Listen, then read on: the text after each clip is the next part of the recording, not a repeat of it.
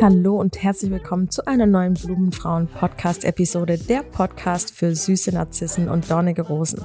Mein Name ist Lisa Dengler, ich bin Selbstbewusstseinstrainerin für Frauen. Und in dieser Podcast-Folge möchte ich dir zeigen, wie du besser mit Perfektionismus umgehen kannst. Wenn du schon länger meinen Instagram-Content verfolgst oder vielleicht gerade erst dazu gekommen bist, dann weißt du wahrscheinlich, dass wir im Januar komplett über das Thema Perfektionismus sprechen also falls du noch nicht reingeschaut hast, dann schau jetzt unbedingt auch mal auf Instagram rein. Da findest du auch noch einige Inhalte zum Thema Perfektionismus. Jetzt aber zuallererst erstmal, warum sollten wir denn weniger perfekt sein? Naja, eigentlich ist es doch so, dass wir Perfektion anstreben oder wir beschreiben Dinge, die besonders toll sind, als perfekt. Hast perfekt gemacht, super, das sieht perfekt aus. Und äh, wir haben uns das irgendwie zur Gewohnheit gemacht, perfekt sein zu wollen perfekt sein zu müssen, vielleicht sogar Perfektion von unseren Mitmenschen zu erwarten. Und jeder, der mich kennt und vielleicht auch schon länger meine Arbeit verfolgt, weiß, dass ich ein absoluter Verfechter, eine absolute Verfechterin äh, der Nicht-Perfektion bin, denn äh, Perfektionismus ist etwas, das in meinen Augen eigentlich gar nicht funktioniert.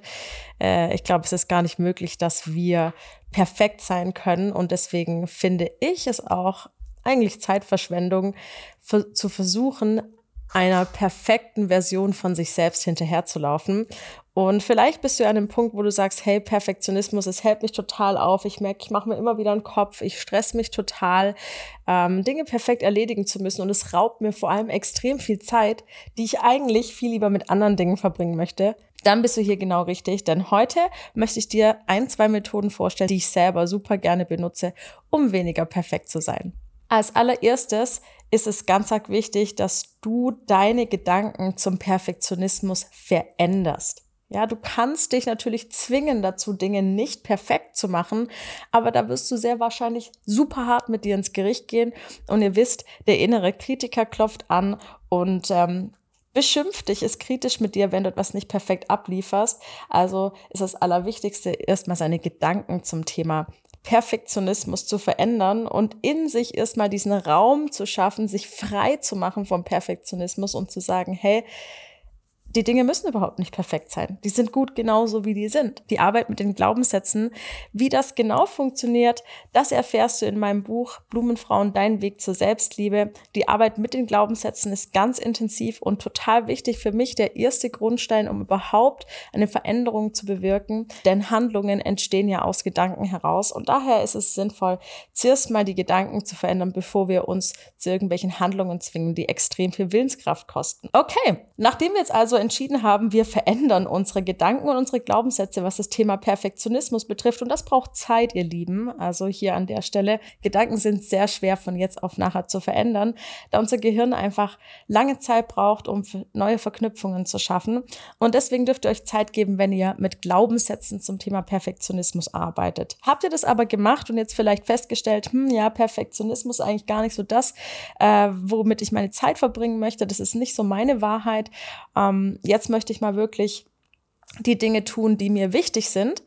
Und um das zu tun, ist es ganz wichtig, dass ich meine Prioritäten kenne, ihr Lieben. Und Prioritäten, Zielsetzungen, ja, was da im Prinzip auch mit einer Rolle spielt, sind total wichtig fürs Leben. Was ist mir wichtig? Ja, diese Frage dürft ihr gerne mal beantworten, jeder für sich selbst. Was ist mir wichtig? Ja, was ist in meinem Leben, was hat da eigentlich eine Priorität? Bei mir zum Beispiel ist es meine Partnerschaft, ist es zum Beispiel meine Aktivitäten, die ich täglich tue, ob es jetzt Sport ist, ob das vielleicht auch irgendwie einfach nur ein cooles Spiel zu spielen ist. Ja, für mich hat es zum Beispiel keine Priorität, irgendwie die perfekt saubere Küche zu haben.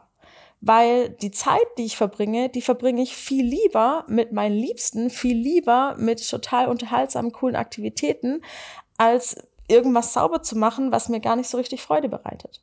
Ja, und wenn ihr vielleicht irgendwie den Perfektionismus im Alltag habt und versucht wirklich immer alles perfekt aufgeräumt zu haben und irgendwie den perfekten Arbeitsplatz zu haben und die perfekte Beziehung zu haben, dann ist das vielleicht gerade mal so ein äh, Einstieg, wirklich zu, hinzuschauen und zu sagen, was ist mir denn wichtig und was möchte ich zu meiner Priorität machen? Wie möchte ich meine Zeit am allerliebsten verbringen?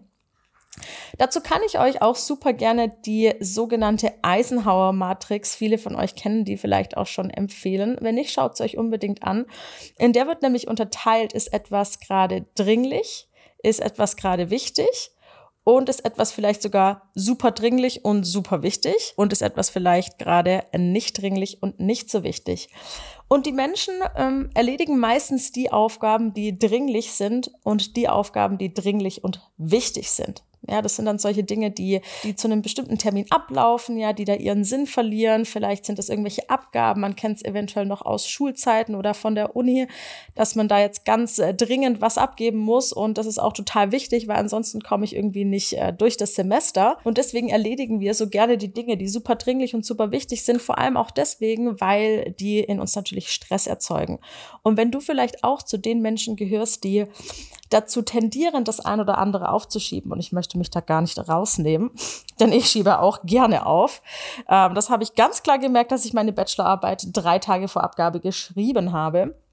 Also wenn du vielleicht auch zu den Menschen gehörst, die aufschieben, dann ähm, ist es super wichtig, noch wichtiger zu erkennen, welche Tätigkeiten und Aufgaben wichtig sind. Ja, nicht dringlich und wichtig, sondern nur wichtig.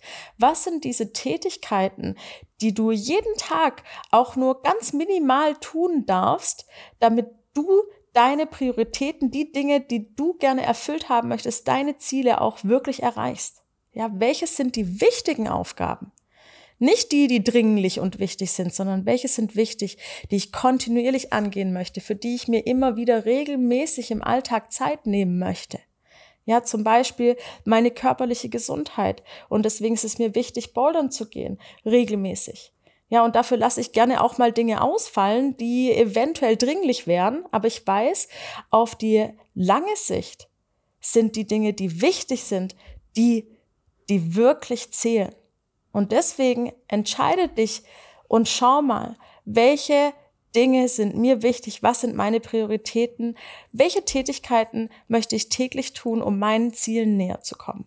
Und wenn du jetzt hier ein kleiner ähm, Disclaimer auch zu den Aufschiebepersonen gehörst, dann mach dir bitte deswegen erstmal kein schlechtes Gewissen und kritisiere dich nicht, denn das ist etwas, was unser innerer Kritiker super gerne tut und besonders wenn wir perfektionistisch sind, weil dann erlauben wir uns nämlich überhaupt nicht, Dinge aufzuschieben und ich möchte, dass du jetzt mal anfängst mit einer Methode, die ich super gerne nutze, und das ist das bewusste Aufschieben. Ja, also Dinge bewusst aufzuschieben. Wir schieben meistens unbewusst auf. Wir fliehen vor einer Aufgabe. Wir wollen uns nicht auseinandersetzen mit, oh, naja, Langeweile oder was auch immer mit diesen Aufgaben verbunden ist. Meistens nicht so tolle Gefühle. Meistens brauchen wir Willenskraft.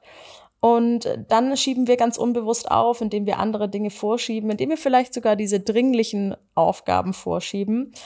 Und wenn du dich entscheidest, bewusst aufzuschieben, also zu sagen, also zu sagen, hey, da ist eine Aufgabe, die muss erledigt werden oder die möchte ich gerne erledigt werden, ähm, die möchte ich gerne erledigen, ich habe aber jetzt gerade überhaupt keine Lust, weil ich vielleicht ein Bedürfnis nach sozialer Interaktion habe, weil ich vielleicht ein Bedürfnis nach Entspannung habe, weil ich jetzt vielleicht irgendwas anderes gerne tun möchte.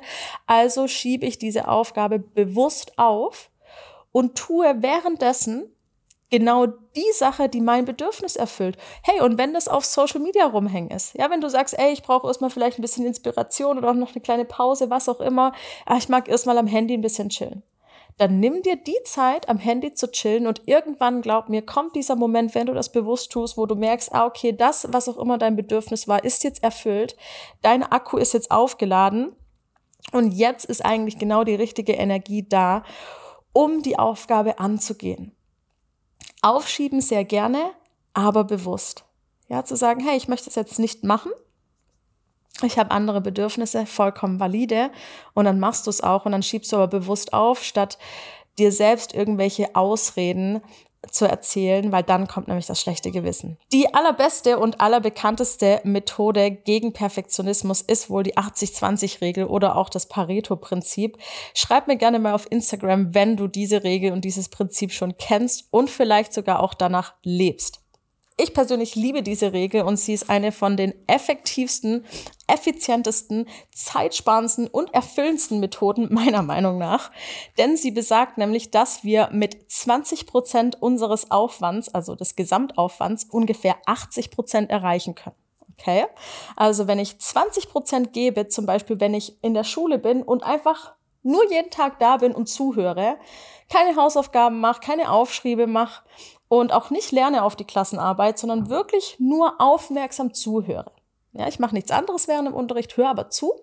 Dann ist es sehr wahrscheinlich, dass ich ungefähr eine 2 schreiben werde in der Klassenarbeit. Ja, weil ich die ganze Zeit aufmerksam zugehört habe, vielleicht auch mitgemacht, ein paar Fragen gestellt, aber ich habe mich nicht ablenken lassen, lerne aber auch nicht extra, mache aber auch nicht die extra Aufgabe. So, was bräuchte ich denn jetzt, um eine Eins zu schreiben? Wir haben diese letzten 20 Prozent zu erreichen. Eine zwei, sagen wir mal, sind die 80 Prozent. Und was muss ich jetzt tun? Wie viel Aufwand muss ich denn jetzt betreiben, um die Eins zu schaffen? Ganz schön viel Aufwand. Ja, um die letzten 20 Prozent zu erreichen, muss ich 80 Prozent Aufwand betreiben.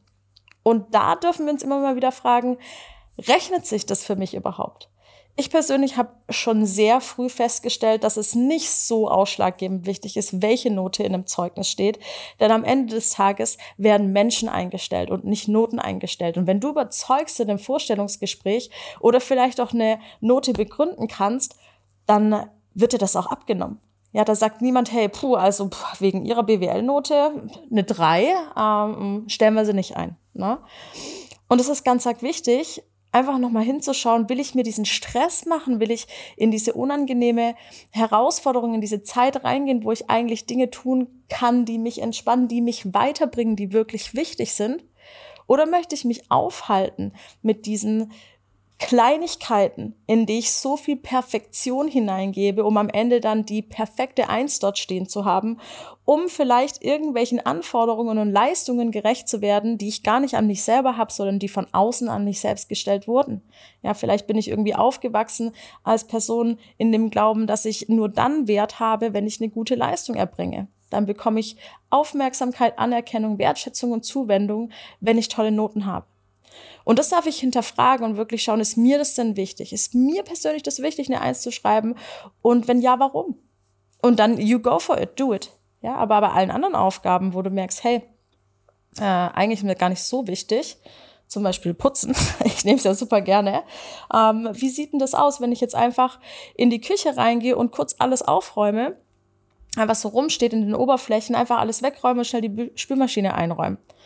Da habe ich 20 Prozent gemacht, ja. Das, die Küche sieht wahrscheinlich immer noch aus wie scheiße, ja. Die Oberflächen sind total dreckig. Äh, dann schau mal in den Kühlschrank rein, da könnte man auch mal wieder durchwischen. Und generell die Schranktüren sehen nicht schön aus und vom Ofen brauchen wir gar nicht anfangen. Ja, aber ich habe zumindest schon mal alles weggeräumt, habe so 20 Prozent der Arbeit gemacht. Wenn ich jetzt in die Küche reingehe, sieht die aber schon viel aufgeräumter und sauberer aus, oder? Wenn ich einfach mal alles wegräume, alles in die Spülmaschine reinräume. Wenn ich jetzt aber noch Zeit aufbringen würde, den Kühlschrank auszuwischen, den Backofen sauber zu machen, alle Flächen zu reinigen, die Oberflächen, das würde mich extrem viel Zeit kosten. Extrem viel Zeit, um das ganze Ding perfekt dort stehen zu haben. Zeit, die ich vielleicht gar nicht investieren möchte. Also überlegt euch mal gerne, was sind so die Tätigkeiten, wo ich viel zu viel Aufwand betreibe und wo eigentlich auch viel weniger Aufwand fast genau dasselbe Ergebnis erzielen würde. Ja, spart euch die Zeit, denn Perfektionismus hält da auf. Ja, diese extra Energie, die wir geben, um wirklich perfekt zu sein, ähm, ist total hindernd, wenn ihr eure Ziele erreicht, besonders wenn ihr andere Prioritäten habt. Und zum Schluss habe ich noch eine Methode für euch, beziehungsweise mehrere, je nachdem. Und zwar ist es ganz wichtig, wenn ihr merkt, ihr seid jetzt gestresst. Ja, vielleicht helfen euch da auch Glaubenssätze. Ihr seid jetzt gestresst, weil ihr versucht, etwas perfekt zu machen. Es muss perfekt aussehen, eure Beziehung muss perfekt laufen. Wenn da mal ein Konflikt ist, muss er sofort gelöst werden.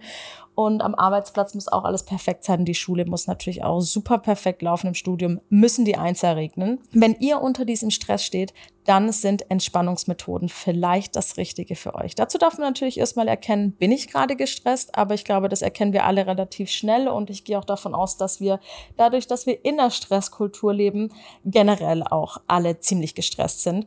Also es ist total sinnvoll, sich mal seine Entspannungsmethoden bewusst aufzuschreiben was hilft mir, um zu entspannen? Ja, mach dir mal eine Liste, schreib dir mal eine Liste auf mit Tätigkeiten, die deine Akkus wieder auffüllen.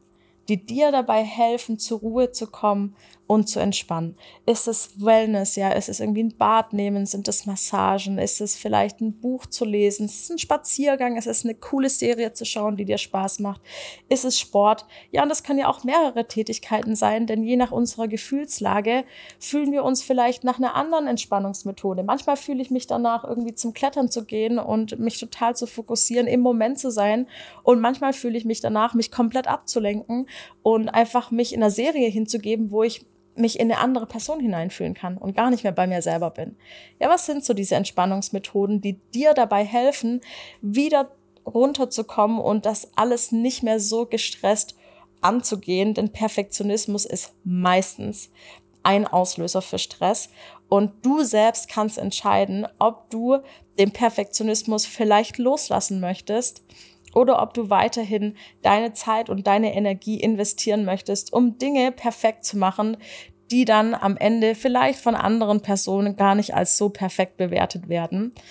Und deswegen kann ich dir nur raten, am und deswegen kann ich dir nur ans Herz legen, zuallererst mit den Glaubenssätzen zu arbeiten und deine Gedanken zum Thema Perfektionismus zu verändern und auch loszulassen, denn das andere kommt alles ganz automatisch. Ja, das sind meine Methoden, um mit Perfektionismus besser umzugehen. Schreib mir doch gerne auch mal auf Instagram, welche Methoden du vielleicht nutzt, um entspannter an die Themen ranzugehen, wo du merkst, du bist perfektionistisch. Und Schau auch gerne auf Instagram vorbei, wenn du mehr zum Thema Perfektionismus wissen möchtest und da noch ein paar Einblicke in die Arbeit mit den Glaubenssätzen erhalten möchtest. Ich freue mich, dass du heute wieder da warst und zugehört hast und wir hören uns ganz bestimmt in der nächsten Podcast-Episode von Blumenfrauen. Bis dahin alles Gute, deine Lisa.